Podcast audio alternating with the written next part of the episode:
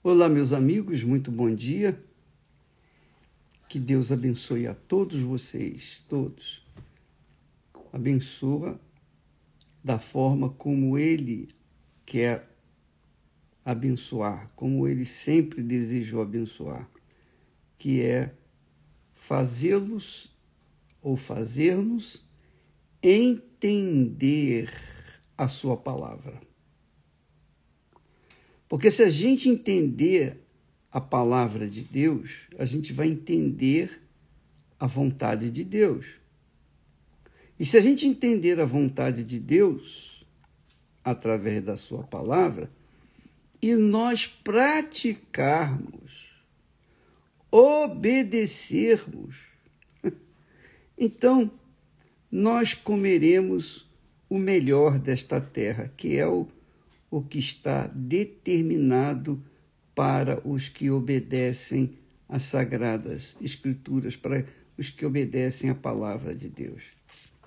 Veja, minha amiga e meu caro amigo, que Deus é tão grande, tão glorioso, tão justo, tão justo, que Ele, Ele, quando nos fez à sua imagem e semelhança, ele nos deu o direito, o privilégio de escolhermos os nossos próprios caminhos, de determinarmos o que nós realmente queremos.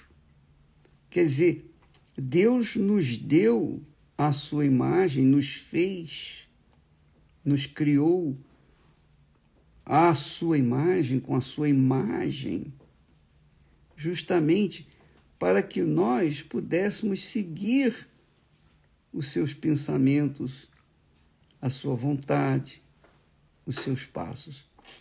Veja só o que diz o texto sagrado lá em Gênesis, capítulo 1 e versículo 26. E disse Deus: façamos o homem a nossa imagem, conforme a nossa semelhança, e domine. Quer dizer, Deus nos deu a sua imagem e semelhança para que nós pudéssemos dominar toda a terra, dominar os animais, dominar os céus, quer dizer, dominar a terra, os céus e o mar, dominar os animais, que é o que acontece. Né? O homem domina os animais, sujeita os animais. O homem sujeita os céus, o homem voa de um lado para outro. O homem domina o ar, né? ele vai de um lado para outro, na velocidade do som. O homem vai à lua. O homem vai nas profundezas do mar. Não é peixe, mas ele tem mais poder do que os peixes dentro do mar, porque ele chega lá nas profundezas dos oceanos. Então, Deus, quando nos fez a sua imagem e semelhança, foi para que nós pudéssemos dominar os céus, a terra e os mares. Só que, para que isso pudesse se proceder, acontecer, o homem teria que seguir os seus conselhos, teria que seguir a sua voz, a sua palavra, a palavra de Deus. Teria que combinar os seus pensamentos, a sua vontade com a vontade de Deus. Mas veja que Deus não impôs a sua vontade. Com a imagem e semelhança dele, nós temos o direito de optar pelo bem, pela justiça, pelo que é certo, mas também optar pelo mal, que é a desordem, que é a bagunça, que é a injustiça, que é o pecado. Nós temos essa essa capacidade. Quando Deus fez Adão e Eva, os fez perfeitos, perfeitinhos. Não tinha nenhuma nenhum pecado, perfeitinhos. Tanto que Deus andava com eles. Deus andava com Adão e Eva. Por quê? Porque havia perfeição. Eles combinavam com Deus na sua perfeição. Mas quando Adão e Eva escolheram desobedecer e comeram a fruta da árvore proibida, eles optaram pelo mal. Então a humanidade cresceu, a, humanidade cresceu, desenvolveu dentro da desordem, com o espírito de desordem, com o espírito de rebelião, com o espírito do pecado. Então a humanidade hoje, que começou com um casalzinho lá no jardim do Éden, no jardim da perfeição, da inocência, eles foram expulsos por causa de terem perdido a imagem e semelhança do Altíssimo, porque eles escolheram o mal. Agora você diz assim: ah, mas Adão e Eva, tá vendo? Poxa, eu, tô com, eu estou colhendo os frutos que Adão e Eva é, plantaram de rebeldia. É verdade nós colhemos os frutos. Só que, com o conhecimento da palavra de Deus, com a consciência do que é bom e do que é ruim, do que é certo, do que ou do que é errado e do que é errado, com a consciência do que é justo e do que é injusto, nós podemos fazer a nossa própria história. Nós podemos restaurar a nossa comunhão com Deus. Até porque, quando Jesus veio, ele pagou os nossos pecados, pelos nossos pecados. Ele expurgou os nossos pecados pelo seu sacrifício.